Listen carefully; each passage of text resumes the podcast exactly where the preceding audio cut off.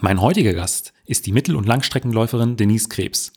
Denise trainiert seit dem vergangenen Jahr in der Trainingsgruppe von Wolfgang Heinig gemeinsam mit Gesa Krause und Lisa Oeth, welche ebenfalls schon im Mein Athlet Leichtathletik Podcast waren. Wir haben uns darüber unterhalten, wie ihr Training momentan aufgebaut ist, wie es ist, in einer so starken Trainingsgruppe zu trainieren. Denise verrät dabei auch die eine oder andere interessante Anekdote. Und wir unterhalten uns außerdem über ihr Crowdfunding-Projekt aus dem vergangenen Jahr sowie über das Ziel ihrer sportlichen Karriere. Ich freue mich für diese Folge einen Partner an meiner Seite zu haben, von dem ich zu 100% überzeugt bin. Athletic Greens. Ich persönlich empfand diesen Winter als eine besondere Herausforderung für mein Immunsystem. Die ständigen Temperaturschwankungen und besonders die Wochen, in denen es ununterbrochen regnete, brachten meins wirklich an seine Grenzen. Bis ich Athletic Greens ausprobiert habe. Schon nach kurzer Zeit merkte ich, wie ich morgens deutlich fitter war. Und bereits ein paar Minuten nachdem ich den Smoothie getrunken habe, hatte ich immer das Gefühl, einfach wacher und frischer zu sein. Und für mich ein netter Nebeneffekt ist einfach, dass der Smoothie auch leicht sättigend ist. Denn mir fehlt morgens oft die Zeit, zu Hause noch zu frühstücken und so komme ich nicht gleich mit Heißhunger auf der Arbeit an. Das All-in-One-Getränk mixe ich morgens direkt nach dem Aufstehen einfach mit einem Löffel des Pulvers in einem Shaker, 200 Milliliter Wasser dazu, 20 Sekunden schütteln und fertig. Ich habe das Ganze schon nach wenigen Tagen in meine Morgenroutine einbauen können. Und um fit für den Alltag und natürlich auch fit für den Sport zu bleiben, spielen bekanntlich neben ausreichend Bewegung die Nährstoffe, die man zu sich nimmt, eine wichtige Rolle. Das Pulver besteht aus 75 natürlichen Inhaltsstoffen, enthält Enzyme, Vitamine, Mineralstoffe, milchfreie Probiotika und ist für alle Diäten geeignet. Ich finde, es ist eine sehr einfache Möglichkeit, sein Immunsystem zu unterstützen und die Regeneration nach harten Trainingseinheiten zu fördern. Und im Moment gibt es eine Aktion exklusiv für Hörerinnen und Hörer meines Podcasts. Auf athleticgreens.com slash meinathlet erhaltet ihr kostenlos einen Jahresvorrat an Vitamin D3 und 5 Travel Packs zu eurem Athletic Greens Abo dazu. Ich wiederhole nochmal athleticgreens.com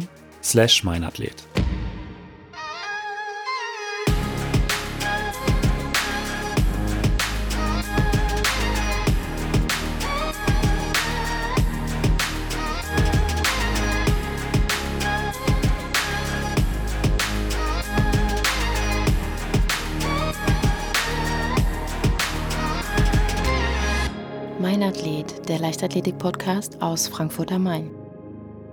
Herzlich willkommen, Denise. Hallo. Meine erste Frage ist ja ganz häufig oder eigentlich immer, wie bist du eigentlich zur Leichtathletik gekommen?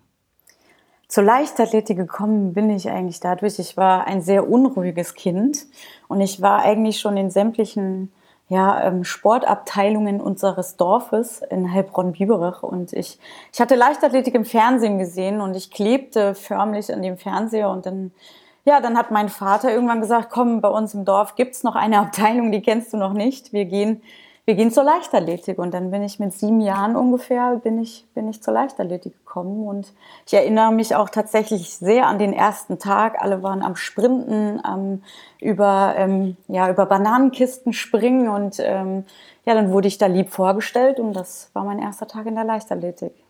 Du hast gesagt, du hingst schon immer äh, am Fernseher, wenn irgendwas über die Leichtathletik berichtet wurde. Gibt es da so einen Wettkampf, der äh, hängen geblieben ist, an den du manchmal vielleicht auch noch zurückdenkst? Ja, also ich glaube, ähm, also es gibt sehr viele, ähm, weil man mit sieben Jahren fängt das Ganze an, aber ich, ich erinnere mich extremst an Atlanta, ähm, an die Olympischen Spiele, ähm, die sehr hängen geblieben sind. Ich glaube, die und natürlich Sydney 2000, gerade wenn man es an, an Olympischen Spielen festmacht. Ja. Nils Schumann, 800 Meter ähm, ja. gewonnen. Ähm, toller, tolles Rennen, ähm, tolles taktisches Rennen, muss man ja sagen. Es waren auch gerade dort die Anfänge, da war ich ungefähr 12, 13 äh, also 13, wenn man nicht gut rechnen kann, im Oktober. Ich erinnere mich da sehr gut dran. Ich bin gerade dort in den ersten Landeskader, in so einen Sichtungskader gekommen und ja, ich wollte natürlich genauso werden und ich wollte auch nicht unbedingt Olympiasiegerin werden, aber auch irgendwann mal vor so einem Publikum laufen. Das war schon mein Ziel, ja. Also im Prinzip so Atlanta, wahrscheinlich auch so ein bisschen mit Frank Busemann und äh, 2000 dann äh, Nils. Schumann mit seinem mhm. 800 Meter äh, Goldlauf. Absolut. Also ich, äh, ich sollte jetzt auch besser nicht erwähnen, dass ich mir Nils Schumann dann irgendwie ausgedruckt habe und auf meinen Schulordner geklebt habe, weil es war wirklich, also es war klar der Moment für mich. Ich war mittlerweile so ein bisschen als Läuferin unterwegs äh, und, und dann fand ich das super und ähm, ja, wollte auch, wie gesagt, wollte das auch gerne erreichen, zumindest in so einem Pub vor so einem Publikum zu laufen und einmal zu den Olympischen Spielen zu fahren. Ich glaube, ich hatte damals auch zumindest ein äh Poster von äh, Frank Busemann 1996. ja, ja. Ich, äh, es wären die ganzen Schulkameradinnen äh, irgendwelche, ähm, wie sagt man, den halbnackten Jungs oder halbnackten Herren auf dem Ordner kleben hatten, hatte ich Sportler auf meinem Ordner. Das war witzig, ja. Gute Motivation. Ja, auf jeden Fall. Ähm, aber wie kamst du denn dann ähm, äh, zur, zur Mittel- und Langstrecke. Du hast gesagt, im Prinzip, du hast erstmal ganz normal die, die Kinderleichtathletik gemacht. Ähm, hat man da schon erkannt, okay, ähm, du hast gerade ein besonderes Talent fürs Laufen? Ähm, eigentlich überhaupt nicht. Also ich hatte so einen Verein Unterländer LG, falls man den kennt. Ähm, das war wirklich ein sehr kleiner Dorfverein und die Lagen haben sehr viel Wert darauf gelegt, eigentlich, dass ich, dass man Siebenkampf ausgebildet wird. Also dass man wirklich wirklich jede Disziplin macht und auch die, jede Disziplin, ich würde jetzt nicht sagen kann, weil das wäre jetzt natürlich äh, vermessen, das zu behaupten. Aber die schrieben ganz groß eigentlich auf ihre Fahne, jeder bei uns macht hier einen Mehrkampf. Und ich bin eigentlich ähm, über den Siebenkampf beziehungsweise über Block-Mehrkampf war das ja damals. Ähm, Laufdisziplinen lagen mir schon immer. Werfen war eine Katastrophe.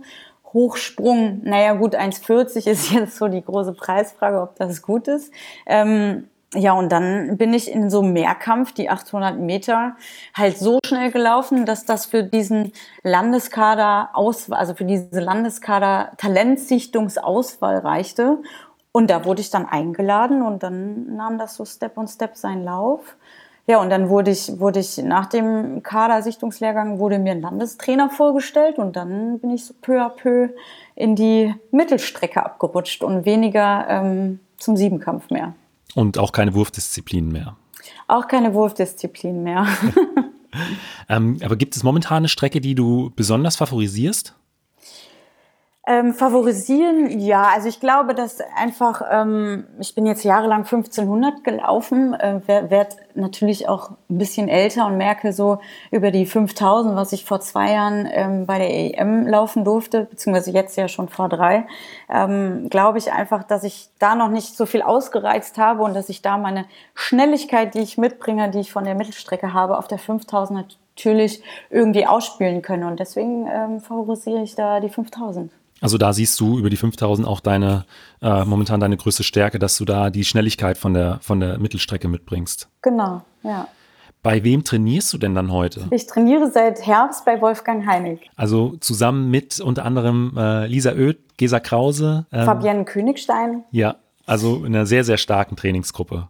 Absolut. Ähm, auch eine Trainingsgruppe, die sehr, sehr viel Spaß macht. Ähm, wir waren jetzt äh, zweimal in Kenia im Höhentrainingslager und ähm, ich finde, wenn das Umfeld passt, macht das Training sehr viel Spaß und gerade mit Lisa Oeth und äh, Gesa Krause, du hast sie angesprochen. Ähm, Fabienne würde ich da ein Stück weit rausnehmen, weil Marathontraining doch ein bisschen anders läuft.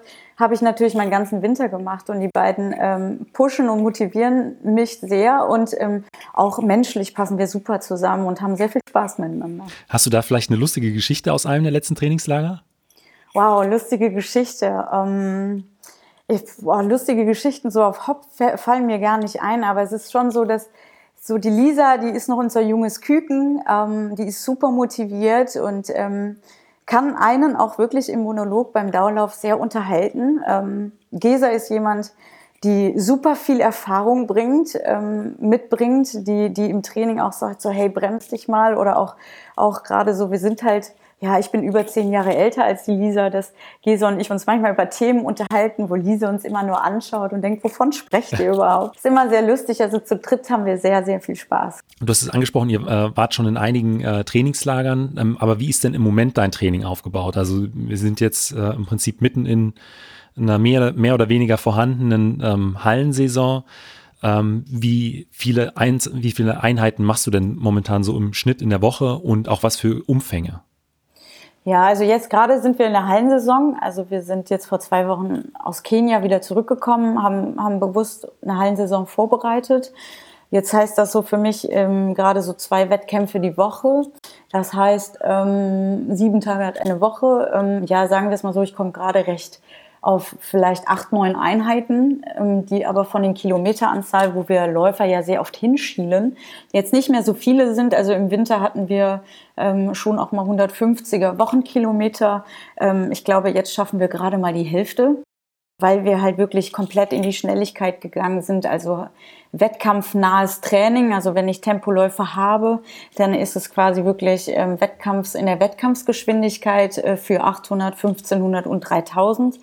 Und dazwischen würde ich es fast nennen, ist es wirklich ein kleines Shakeout mit Dauerlauf, äh, mit Stabi-Training, ähm, dass wirklich die Komponente erhalten bleibt und ähm, dann auch schon wieder die Frische braucht, ja. um äh, in das nächste Rennen zu gehen. Aber ich sag mal jetzt vielleicht noch mal vier Wochen zurück, äh, mhm. in, noch in der Vorbereitungsphase.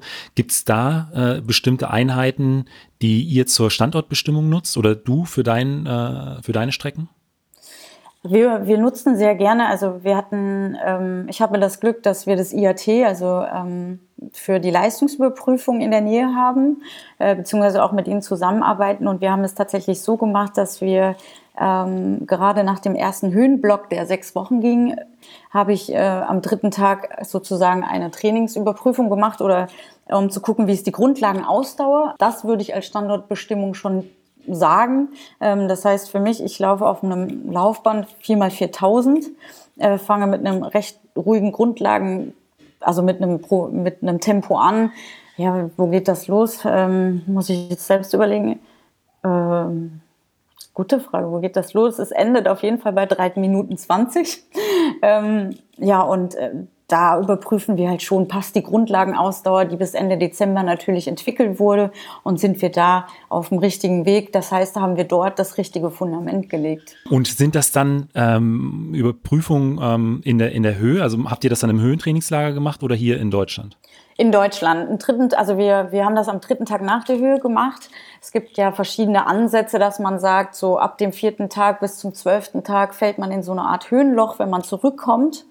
Ähm, das heißt, dort ist die Leistung nicht so gut wie erwartet und danach geht es dann ja, bis zur sechsten Woche gehen die Theorien hin, ist man äh, leistungsfähig oder kann von dem Höhentraining ähm, halt profitieren. Ähm, und daher, dass wir halt nicht in dieses Höhenloch fallen wollen, machen wir es halt spätestens am dritten Tag nach der Höhe. Merkst du das auch persönlich, weil es von Athletin zu Athletin oder Athlet äh, unterschiedlich, dass man da äh, das mehr spürt oder weniger? Wie ist das bei dir? Also bei mir zurückkommen war es jetzt nicht wirklich, also ähm, dass ich das gespürt habe. Ich war, also muss ich aber sagen, ich war 20 Mal irgendwo im Höhentrainingslager in Flagstaff und ähm, also in den USA oder in Südafrika in Dalstrom. Jetzt war ich das erste Mal in Kenia ähm, von 2000 Meter Höhe auf, ich würde mal sagen, 2400 Meter Höhe. Ähm, war für mich eine Umstellung eher so rum, dass ich von Deutschland nach Kenia Probleme hatte. Also die ersten zehn Tage war jeder Dauerlauf für mich gefühlt Tempotraining. Ähm, also ich hatte extrem Schwierigkeiten, mich anzupassen. Ich hatte kaum Hunger, konnte nur noch schlafen und ähm, musste mich extremst umstellen. Also umstellen insofern, dass wir auch gesagt haben, so wir müssen wirklich die Pulswerte nehmen, um dein Training zu steuern, weil sonst ähm, könnte das auch schief gehen. Also ich hatte wirklich echt Schwierigkeiten, mich an die Höhe von Kenia erstmal anzupassen. Aber ähm, wie habt ihr es dann in den Griff bekommen oder hat sich das dann einfach eingependelt über die Dauer des Trainingslagers? Ähm, einmal über die Dauer, also wir haben wir es zweimal, also einmal so gemacht, dass ich wirklich, ich wusste, in welchem Pulsbereich meine Grundlagen ähm, sich bewegen, also mein ruhiger Dauerlauf, was ich laufen muss, für die Pulswerte und das ist hatte mein, ich sag, wir sind ja heute alle mit Technikuhren unterwegs. In den ersten Tagen, obwohl ich von der, von der Schnelligkeit, also ich musste mich wirklich komplett von den Geschwindigkeiten lösen erstmal in den ersten zehn Tagen, weil ich bin wirklich mit fünf Minuten Schnitt ähm, rumgelaufen, was ich in Deutschland niemals machen würde, also so häufig nicht machen würde, muss ich dazu sagen, weil ich denken würde, wie soll sich denn da irgendwas entwickeln? Aber es war tatsächlich so, dass ich angefangen hatte, nur noch nach Puls zu laufen und nach zehn Tagen ähm, hat sich das wirklich eingestellt und dann ähm, ging das Schritt für Schritt in die alte Richtung, also alte Stärke und dann konnte ich am Ende auch ganz normal mein Training so durchziehen wie gewollt. Nur ähm. darauf musste man halt eingehen. Also wäre ich darauf nicht eingegangen, ist auch total interessant, wo ich sagte eben Technik. Meine Uhr sagte auch tatsächlich immer in den ersten Tagen Übertraining, Übertraining, Übertraining, ähm, wo ich mich immer gefragt habe, wovon ist denn das Übertraining? Das geht doch gar nicht. Ähm, kann ich heute drüber lachen, weil von Dauerläufen ins Übertraining zu kommen, schafft man eigentlich auch nicht. Ähm, aber ähm, Wolfgang ist da sehr gut auf mich eingegangen und hat gesagt, so, wir, wir können, wir sind hier in Kenia, das ist schwierig und daran muss man sich gewöhnen und ähm, hat mir da immer Mut zugesprochen, hat immer gesagt, Denise, das wird, bleib geduldig und äh, so ist es auch gekommen. Aber ich glaube, das ist in dem Moment dann wirklich schwer, äh, da auch äh, erstmal so drauf zu vertrauen und, äh, weiß ich nicht, äh, eine Minute oder anderthalb Minuten langsamer im Schnitt zu laufen als sonst über den Kilometer und sich da wirklich, du musst dich wahrscheinlich auch so ein bisschen bremsen, äh, dass du 5, äh, 5,30 dann da läufst. Ja, absolut. Also es war dann tatsächlich so, du hast nach einer schönen Geschichte ein, äh, gefragt, jetzt fällt mir auch eine ein. Ich habe dann wirklich nämlich ähm, in, in meiner Uhr ein, eine Piepsfunktion eingestellt, ähm, damit ich, wenn ich in höhere Pulsregionen komme, dass ich sofort wieder langsam werde, dass es ein Signal mir sendet, um wieder ruhiger zu laufen, damit ich das merke. Ähm, es war tatsächlich so, wenn ich mit Lisa dann teilweise gelaufen bin und mit Gesa und irgendeiner von denen hat einen Witz erzählt, dann musste ich immer lachen und dann hat direkt meine Uhr wieder angefangen zu piepsen. und dann musste ich schon wieder langsamer laufen, weil ich gesagt so Leute, ich darf nicht lachen und, und laufen kombinieren. Äh, das verträgt mein Puls hier nicht. du, du, hast ja jetzt auch schon angesprochen, ähm, du äh, hast eine Pulsuhr, wie ist wahrscheinlich jeder, äh, mhm. jede Läuferin, jeder Läufer. Ähm, aber nutzt ihr darüber hinaus noch weitere Technik im Training? Ja, wir nutzen ähm, also das Laktatgerät, also dass wir im Training gerade bei Tempoläufen oder im Grundlagen-Ausdauertraining, VL2 Schwellentraining, nutzen wir das schon ab und an, dass wir schauen, so hey, in welchen Laktatbereichen bist du gerade gewesen, ähm, gerade bei Tempoläufen auch mal zur Überprüfung, dass wir das dabei haben, ja. Aber die Pulsuhr ist schon ähm, im Prinzip äh, das Mittel, äh, mit dem, mit der du dich am meisten beschäftigst. Also ich auf jeden Fall, aber ähm, ich muss sagen, ich wurde auch über Jahre hinweg, habe ich natürlich gelernt äh, zu wissen, ähm, gerade durch, durch die Arbeit mit dem IAT oder ähm, durch die Höhentrainings, äh, dass ich gemerkt habe, mein, mein Puls ist ein guter Parameter, um mich zu steuern. Zu steuern gerade dahingehend, ich bin auch jemand, der denkt, ach, das ist doch heute nicht anstrengend, hauen wir hier drauf. Also ich bin auch jemand, ich gehöre zu den Damen, die langsam laufen, manchmal blöd finden und dann eigentlich zu schnell laufen und das aber nicht unbedingt merken, weil sie denken, es geht. Und ja. ähm, habe zwangsläufig lernen müssen, dass ich doch ab und an mal auf meinen Puls, gerade jetzt auch in Kenia, hören sollte, auch wenn die Zahl, weiß ich nicht, fünf Minuten Schnitt bedeutet, sagt mein Puls, hey Denise, du rennst aber eigentlich in normalen Dauerlauf, wie du es eigentlich zu unten machst, nur läufst du halt leider langsamer, aber mach's doch einfach. Also ich habe auch gelernt, auch jetzt wieder gerade mit, mit Gesa, die das sehr gut kann, die kann wirklich sehr gut auch mal ruhig laufen. Das ist wirklich, ähm, das ist wirklich toll, weil ich sage, wie, wie machst du das? Wie kannst du das so steuern? Ähm, die wirklich sich bewusst sagt, heute laufe ich ruhig. Und wenn das aussieht wie Jogging, das braucht mein Körper und das brauche ich zur Regeneration. Und ähm, das ist was, was mir immer sehr schwer fällt oder viel auch teilweise. Und das habe ich äh, zum Teil lernen müssen manchmal habe ich, muss man mich da auch wieder dran erinnern, aber deswegen ist so Puls, gerade auch im Höhentraining, für mich ein guter Parameter. Ähm, Stichpunkt Regeneration, ähm, was nutzt du denn da sonst außer sehr, sehr ruhige äh, Dauerläufe, um ja den Körper wieder äh, fit zu machen? Ja, also klar, Physiotherapie ist, denke ich, äh, für jeden Sportler irgendwie die Nummer eins. Aber was ich sehr gerne mache, ist auch, ich, ich habe ein Lymphomat zu Hause, ähm, in dem ich mich wirklich ähm, klar sagt die Wissenschaft auch dort, am besten eine Stunde nach dem Training für 50 Minuten mit angenehmem Druck reinzulegen. Ich, ich schaffe das meistens immer erst abends vor dem Bett gehen, ähm, dass ich mich wirklich nochmal in diesen Lymphomaten reinlege und dann äh, zumindest äh, mindestens 30 Minuten da drin liege und da nochmal bewusst die Regeneration damit äh, hoffentlich mir hole. Also ähm, das ist diese Hose äh, im Prinzip für mhm. die Leute, die es nicht kennen. Also man schlüpft da im Prinzip rein und dann durch den Druck wird im Prinzip Flüssigkeit von den Füßen zur Körpermitte ähm, abgeleitet. Ist es richtig? Genau, richtig. So kann man sich das vorstellen. Genau. Das ist ähm, sozusagen auch ein bisschen wie die Lymph, wie heißt das, Lymphdrainage so ja. Ähm, so muss man sich das vorstellen und man, wichtig ist, dass man das auch so einstellt, also ähm, dass das wirklich ein angenehmer Druck auf den Beinen ist. Also nicht viel hilft viel, ähm, sondern wirklich ein angenehmer Massagedruck. Genau, dass das quasi dass, äh, wie sagt man, die Schadstoffe des Körpers abtransportiert ja. werden können. Aber dann ähm, angenommen, äh, nächste Woche steht dann, äh, oder beziehungsweise du hast jetzt am Wochenende äh, den nächsten mhm. Wettkampf anstehen. Wie sieht denn da bei dir die unmittelbare Wettkampfvorbereitung am äh, Renntag aus? Also wie gehst du dann, äh, du bist regeneriert, wie gehst du dann in, in so einen Tag rein? Also bei mir ist es so, ich ähm, meistens sind die Wettkämpfe jetzt, sage ich jetzt mal abends. Es ist tatsächlich so, dass ich versuche auszuschlafen, was man sonst äh, sehr selten tut. Dann ähm, ist es so, dass ich meistens direkt aufstehe oder dann aufstehe und ähm, dann einen kleinen Auftakt mache. Das heißt, ich gehe raus, laufe drei bis vier Kilometer und mache ein kleines Stretching-Programm, ähm, um mich so, sozusagen vorzubereiten auf den Wettkampf. Tut mir sehr gut, weil dann bin ich ein bisschen wacher, ähm, fühle mich fitter und hat auch so eine gewisse Routine. Dann frühstücke ich.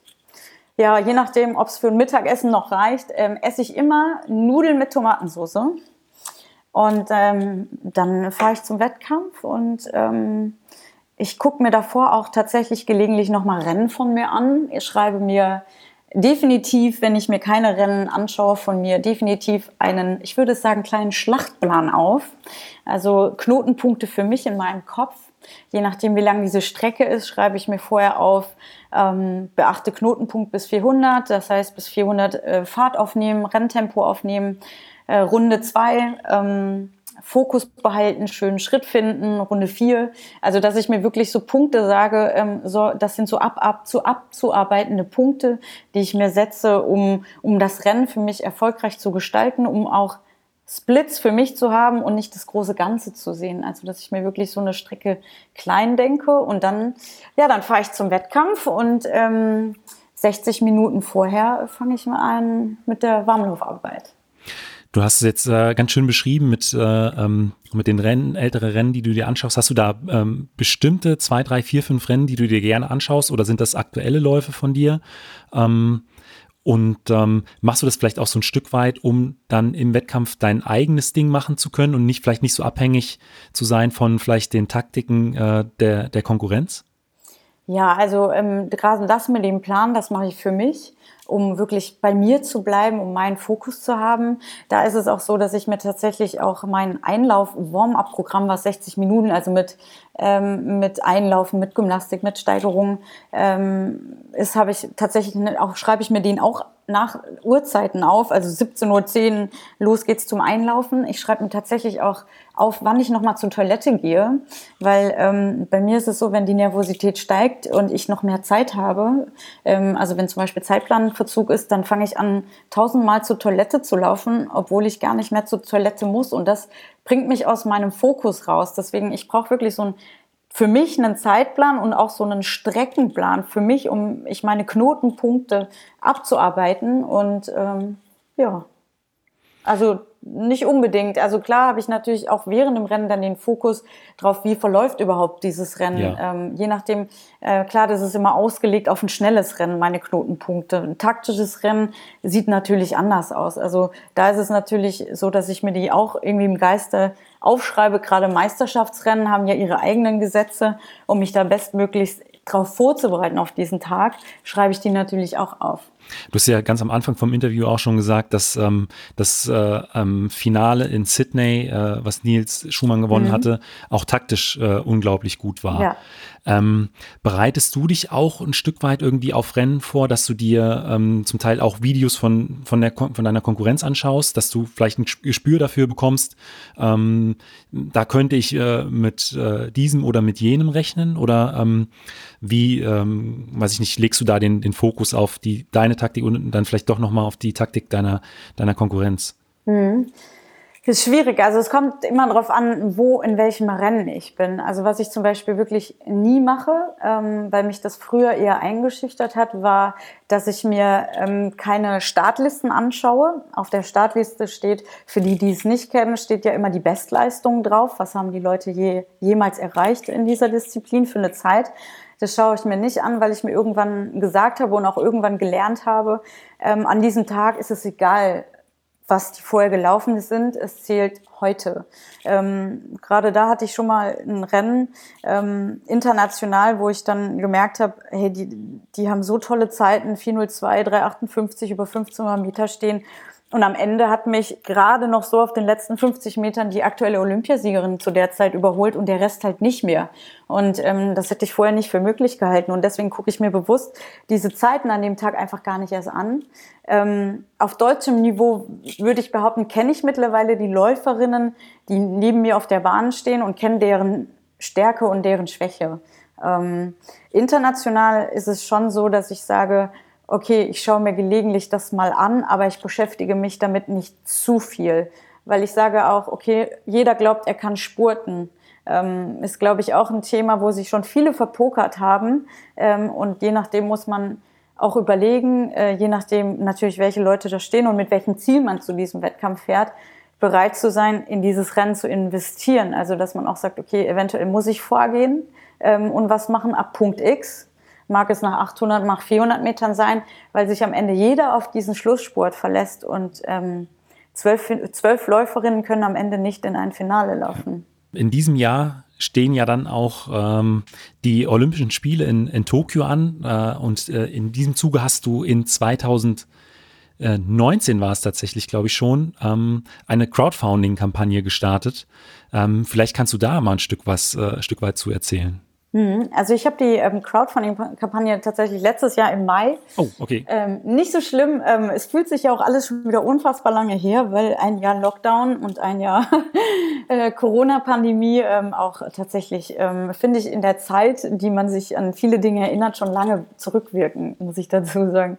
Ähm, Gerade im letzten Jahr, ich muss ein bisschen ausholen eigentlich, deswegen ich habe ich hab mich äh, bei der Heim-EM verletzt ähm, am Sprunggelenk. Ich bin gestürzt beim 5000 Meter Lauf und, und ähm, hatte dann 2019 eigentlich eine OP vor mir und keine Saison und hatte dann äh, eigentlich so gesagt, okay, eine Saison wird es nicht geben. Ähm, ich habe da keine Möglichkeit zu rennen und ähm, ja, am Jahresende, wie das ist, wenn man keine Leistung bringt. Ich verstehe es einerseits, das möchte ich an dieser Stelle betonen. Andererseits, ein Jahr vor Olympia habe ich dann letzten Endes meinen Kaderstatus verloren. Ähm, und, und wusste dann, okay, ich gehe in die, in die Olympia-Vorbereitung. Ähm, Gerade, ich sagte sehr oft, dass wir Höhenketten machen oder Höhentrainingslagern. Gehe in die Saison, was ich alles äh, zum größten Teil selbst stemmen muss. Ähm, muss aber auch sagen und gestehen, dass ich Gott sei Dank einen Verein habe, der ein bisschen was äh, dazugeben kann, auch die NRW Sporthilfe, die, die versucht, ihr Bestmöglichstes an Unterstützung zu geben. Jedenfalls aber ein Höhentrainingslager kostet halt 2000 Euro und wir hatten halt von November bis Mai ähm, dreimal Dalström gemacht, also 2000, 4000, 6000 Euro, ähm, die ich quasi in meine Olympia-Vorbereitung gesteckt hatte ähm, selber. Und ja, dann wurde Olympia, beziehungsweise aufgrund von Corona, wurde alles abgesagt. Und dann stand ich halt vor der Frage, hey, wie geht es im nächsten Jahr weiter? Ich, ich ähm, gehe zwar ne nebenbei auch arbeiten, aber ich kann nicht so viel arbeiten, trainieren und gleichzeitig noch ins Trainingslager fahren, dass ich das finanziell alles irgendwie erwirtschaften kann. Und dann stellte sich mir die Frage, wie sieht's aus Ende des Jahres? Ähm, habe ich vielleicht wieder eine Kaderzugehörigkeit, ähm, wie, wie soll es weitergehen? Und dann kam ja recht schnell eigentlich äh, im Verwandtenkreis äh, jemand, der sagte, hey, probier's doch mal mit so einem Crowdfunding. Und dann habe ich so gesagt, nee, das ist doch total doof, das hat doch was mit Betteln. Ähm, hatte es auch allerdings über die Sponsorenschiene versucht, aber auch irgendwie nie einen Sponsor gefunden. Individualsportler haben es da doch ein bisschen schwerer, stellte ich fest. Und dann habe ich so gedacht, hm, das Einzige, was mir passieren kann, ist, äh, dass niemand mein Crowdfunding-Projekt unterstützt. Die Leute mir sagen, ich sollte mich nicht mehr auf Olympia vorbereiten und ähm, es lassen. Und ja, und dann habe ich im Mai diese Aktion gestartet. Das Ziel waren 8000 Euro für die Trainingslager zu bekommen, also wirklich 8000 Euro bis Davos. Davos wäre das letzte Höhentraining ähm, direkt vor Olympia gewesen oder soll es sein? Das wäre die Planung. Das war die Planung.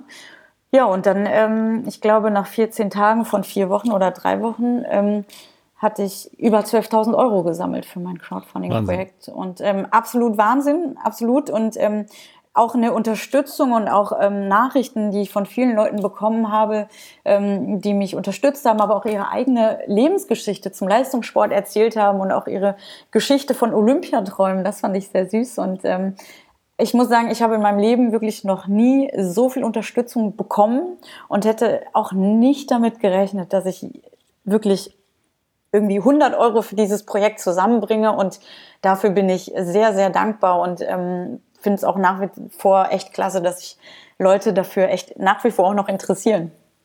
Ich äh, finde das insgesamt äh, mit Crowdfunding eine, eine sehr, sehr coole Sache, weil es den Leuten auch so ein, äh, ja, ein Stück weit auch mehr teilhaben lässt an dieser ganzen ja, Geschichte. Weil ja. äh, wenn jemand sagt, er ähm, investiert mit äh, in deine Trainingslager, ich glaube, äh, er fiebert dann am Ende auch mehr mit, wenn du dann äh, bei den Olympischen Spielen bist oder bei einem großen Wettkampf. Und ähm, das äh, hat schon was. Ja, also das war wirklich, also ich hätte, ich habe mich erst so, es war erst so ein schämender Moment, dass ich so dachte, wie kannst du sowas machen? Und dann war wirklich, also, dass die Leute da gespendet haben ähm, und gesagt haben, wir unterstützen dich dabei. Also ich, ich, ich habe so viele tolle Nachrichten bekommen und das hat mich so geehrt und gerührt. Also das war wirklich unfassbar. Und ähm, das war auch der Grund, warum ich letzten Endes, also ich hatte noch so eine kleine Lücke auf meinem Trikot wo ich gesagt habe, ich möchte da keinen, also kein Sponsor. Es hat sich auch für dieses Trikot kein Sponsor gefunden. Das hatte ich in dem Crowdfunding auch angeboten. Dann hatte ich aber die Idee, mit einem Logo Dank sagen zu wollen, dass ich sage, hey, die Leute, die sollen jetzt nicht die auch, wie sagt man, den Eindruck erweckt bekommen, hey, ihr habt gespendet, ich will nie wieder über euch sprechen. Ähm, das war mir sehr wichtig, dass ich dann ein Dankeslogo erstellt habe, was ich jetzt auch schon auf meinem Trikot trage, um den Leuten wirklich, hey, 143 Leute, vielen, vielen Dank, ihr seid nicht vergessen auf meinem Weg zu Olympia, hoffentlich. Das ist auch noch eine schöne Idee gewesen. Danke. Du hast es äh, eben schon angesprochen, du hast äh, ein, auch zum Teil äh, neben dem Sport äh, auch gearbeitet. Was machst du denn da? Genau, ich arbeite 25 Stunden die Woche. Ich arbeite tatsächlich momentan äh, sehr viel aus dem Homeoffice, auch schon vor der Corona-Pandemie, ähm, bei einer medizinischen Einkaufsgemeinschaft. Wer damit jetzt äh, nicht so viel anfangen kann, ist tatsächlich wir besorgen oder wir sorgen dafür, dass Krankenhäuser oder Altenpflegeheime, Apotheker genug beispielsweise Masken oder Desinfektionsmittel haben. Aber du hast gesagt, 25 Stunden äh, die Woche arbeitest du neben dem Training. Wahrscheinlich ja. äh, kommt noch mal die gleiche Zeit an Training äh, dazu plus Physiotherapie und äh, etc. pp. Ja. Also du gibst wirklich ähm, ja 100 Prozent für für den Leistungssport. Ähm, aber was treibt dich an, wirklich alles äh, da reinzuschmeißen? Ich glaube, es ist tatsächlich, es ist das Wort schon so oft gefallen. Also ich, ähm, klar, jeder fängt klein an und jeder träumt von etwas. Und wie die meisten Sportler habe auch ich ähm, oder träume immer noch von einer Teilnahme von den Olympischen Spielen. Und ich hatte mit London und mit Rio ja zweimal Pech. Oder man muss einfach sagen, ich war einfach einen Tacken zu langsam, ähm, dass ich jedes Mal zu Hause blieb und mich oft auch gefragt, möchte ich das weitermachen, sollte ich es lassen? Ähm, wir hatten es angesprochen, Leistungssport, weil wenn man ein Crowdfunding macht, dann überlegt man sich, wie man es finanziell macht. Ist nicht immer so, dass, dass man damit äh, quasi schön und reich wird. Ähm, und ich ähm, wollte eigentlich einmal dabei sein. Und ja, so kurz vor Olympia, gerade Berlin war so ein, so ein Schlüsselmoment ähm, mit der 5000 Meter, wo ich gesagt hatte, ähm, so, Berlin ist, ist ein Moment, den will ich rausfinden. Und dann habe ich eigentlich unverhofft die 5000 ausprobiert und bin damals halt dann direkt EM-Norm gelaufen, wo ich gesagt hatte, naja, ich kann doch jetzt nicht zwei Jahre vor Olympia mit einer neuen Perspektive aufhören. Und ähm, dann habe ich so gedacht, naja, alle guten Dinge sind drei und ähm, vielleicht wird der Traum ja doch noch wahr und das spornt mich an, einmal dabei zu sein. Also das ist das Ziel für 2021 äh, äh, Tokio. Das ist das Ziel und auch tatsächlich das letzte Ziel. Okay. Also im Prinzip dann, äh, wenn das erreicht ist, äh, würdest du äh, wahrscheinlich dann im, im, kommenden Jahr auch dem, äh, zumindest dem Leistungssport äh, dann, dann beenden. Sehr wahrscheinlich, ja. Dann kommen wir jetzt schon zu den fünf Fragen, die ich äh, jedem meiner Gäste stelle. Und da ist die erste immer, was war bisher ja dein, dein schönster Wettkampf? Also es muss jetzt nicht der erfolgreichste gewesen sein, sondern der, äh, wo ja die schönsten Emotionen dranhängen. Der schönste, ähm, der schönste Moment war tatsächlich irgendwo mal, würde ich sagen, der schönste und auch bitterste Moment nachträglich gesehen, war tatsächlich trotzdem meine Teilnahme bei der Universiade in Shenzhen. Ähm, ich, ich hatte eine schwierige Saison, wollte so eine magische Zahl von 4 Minuten 10 über die 1500 Meter knacken und hatte an dem, an dem Tag, also es war irgendwie Ende August, also wirklich zum Ende der Saison hin, eigentlich nicht mehr damit gerechnet oder auch nicht mehr gehofft, dass es irgendwie nochmal ja zu dieser Zeit kommen würde, woran ich irgendwie die ganze Saison geglaubt hatte und ähm, hatte auch in dem Rennen nicht einmal auf, auf äh, die Zeit geachtet. Ich habe mich wirklich nur an meine Splits gehalten. Mein Trainer hat gesagt damals, ähm, ist mir egal, was du machst, aber du bleibst bis 1200 vorne an der Gruppe mit dabei und das habe ich gemacht und ich erinnere mich an den, den Moment ähm, im Ziel. Ich konnte, ich wusste vor mir eine russische Athletin, die war direkt vor mir gewesen und ich konnte aber nicht mehr einschätzen, wie weit war die denn vor mir. Und dann tauchte das Tableau oben im Stadion auf und machte genau bei ihr halt ein Split. Und sie hatte irgendwie 40770. Und ja, und dann habe ich so gewartet und habe ich gehofft, dass ich irgendwie so dachte, hoffentlich steht da wenigstens 40999. Ja, und dann war ich eine Hundertstel hinter ihr.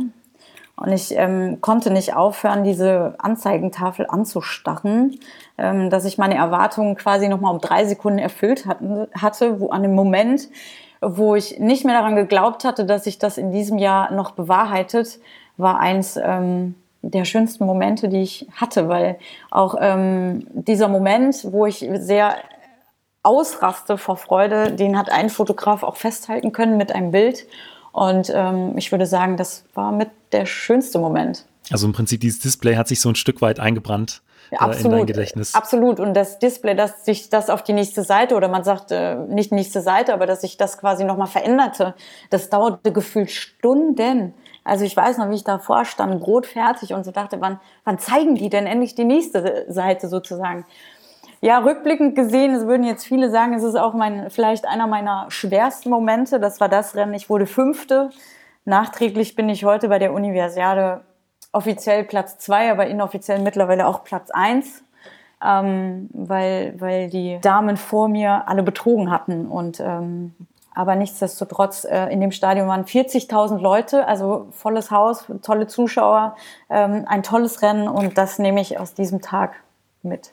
Aber ähm, gab es dann im Nachhinein jetzt nochmal eine Ehrung für, für die Medaillenplätze oder? Ähm die gab es tatsächlich sieben Jahre später. ähm, ja, die hat es gegeben. Ähm, die Medaille habe ich ähm, nie bekommen. Die versucht man, glaube ich, immer noch, ähm, ja, in dem Fall der Türken abzunehmen. Ähm, aber das wird man nicht mehr schaffen. Ähm, ich wurde geehrt vom von der ADH und äh, in Potsdam an einem sehr schönen Abend. Und ja, also das Rennen war sieben Jahre her, die Emotionen natürlich nicht mehr ganz so präsent. Nichtsdestotrotz fand ich es sehr schön, dass man mich nicht vergessen hat, dass man diese Leistung nachträglich gewürdigt hat und mich mit einem Vorbildspreis und einem, ja, wie sagt man, einem schönen Erinnerungsstück äh, eines Pokales äh, noch gewürdigt hat. Ähm, aber würdest du auch sagen, dass das äh, auf der anderen Seite der Wettkampf äh, war, an dem du am längsten zu knabbern hattest, oder? Nee, tatsächlich auch nicht. Wir gehen ein Jahr weiter. Ähm, Europameisterschaften in Helsinki. Ich bin, glaube ich, als 13. Ähm, nicht, also aus dem Halbfinale rausgeflogen. Zwölf äh, Athletinnen kommen ins Finale. Und ähm, ja, es sind genau die Athletinnen, äh, die auch dort ähm, noch am Start waren, ähm, die es verhinderten, dass ich quasi ins Finale einzog. Ich muss sagen, ich bin dieses Halbfinale mit Diana Sujev damals richtig blöde gelaufen ähm, und, und habe mich wahnsinnig geärgert, weil ich wirklich taktisch so doof gelaufen bin und ähm, ja, stand dann auf diesem, an dem Finaltag an der, auf der Tribüne und ähm, der Rennverlauf ähm, war irgendwie so, wo ich sagte, ja, das irgendwie hätte mein Rennen werden können. Ähm, da bin ich, glaube ich, mittlerweile, ich bin offiziell heute sechs, nee, sechste oder achte. Ich müsste jetzt nachrechnen und nachschauen in die, in die, wie sagt man, in die Pläne von damals, in die Ergebnisliste. Ja. Ähm, ich bin achte eines Europameisterschaftsfinales und habe es nie gesehen. Und ähm, das ist gleichzeitig auch das Rennen, wo Diana Sujev von Platz fünf, meine ich jetzt, mittlerweile auf Platz äh, zwei vorgerückt ist. Was keiner weiß, glaube ich, dass wir mittlerweile auch Corinna Harrer, offiziell sind wir drei deutsche 1500 Meter Läuferinnen, die in diesem Finale waren. Aber ja. wissen tut es kaum einer.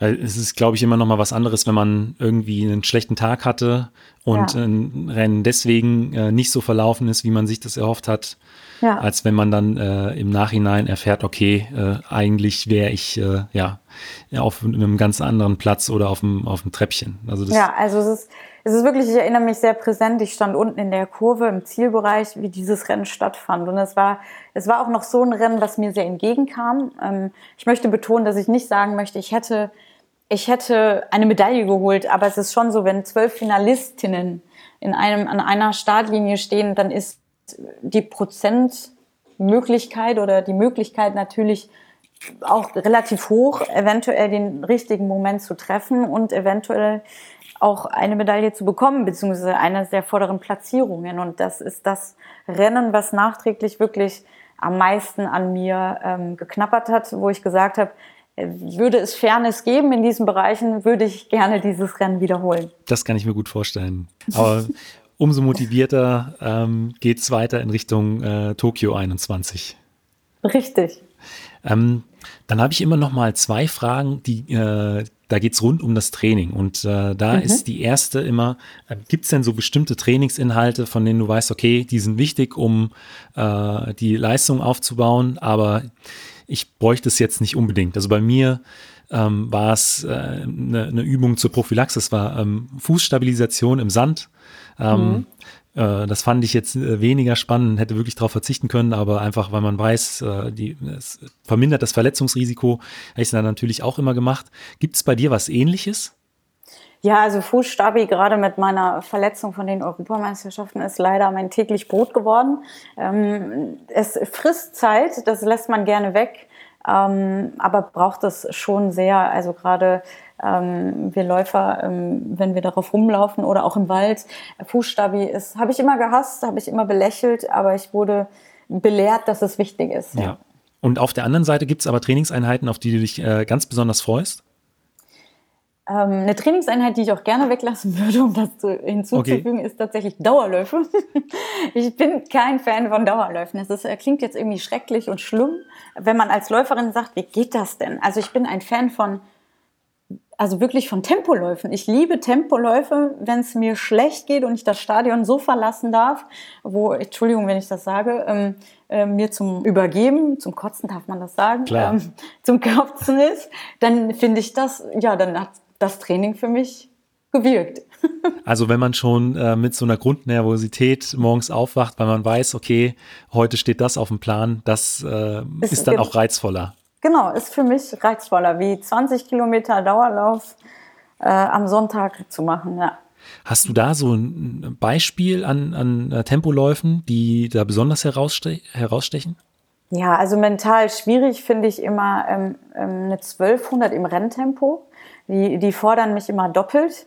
Ähm, einerseits die Länge, also wenn man eine 1500 Meter vorbereitet, eine 1200 im Renntempo zu laufen, dann ist es wirklich so, dass ich sage, hey, die zweite Runde, da werde ich immer automatisch langsamer, weil ich mir dann so einrede, die Beine oder klar mache, die Beine sind schon schwer.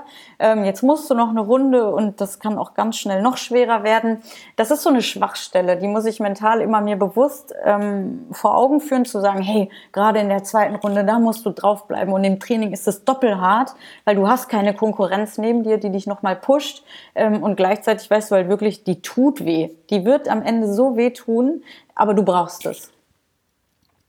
Klingt ein bisschen verrückt eigentlich, wenn man das mal so nüchtern betrachtet, aber, ich, aber man braucht es. Kann ich gut nachvollziehen. Also äh, es ging, ging mir ähnlich. Also wenn ich das manchmal auch Leuten so erzähle, ähm, die fragen, was ist der Spaß daran? Und dann die sagen, warum hat man denn da bitte Spaß daran, dass man möchte, dass es einem schlecht geht? Ja, gut, wenn man, wenn man so darüber spricht, klingt es schon ein bisschen. schon irgendwie spooky. Aber auf der anderen, es ist halt eine Herausforderung, glaube ich, der man sich stellt, ähm, vor der man vielleicht auch erstmal ein Stück Respekt hat. Und wenn man es dann aber hinter sich gebracht hat, ähm, ja, ist vielleicht ja, auch immer so ein Stück, Stückchen, ne, ich habe das stolz, ich habe das geschafft ja. und ähm, konnte es mir vielleicht auch so ein Stück weit selbst beweisen. Vielleicht Absolut. ist das so.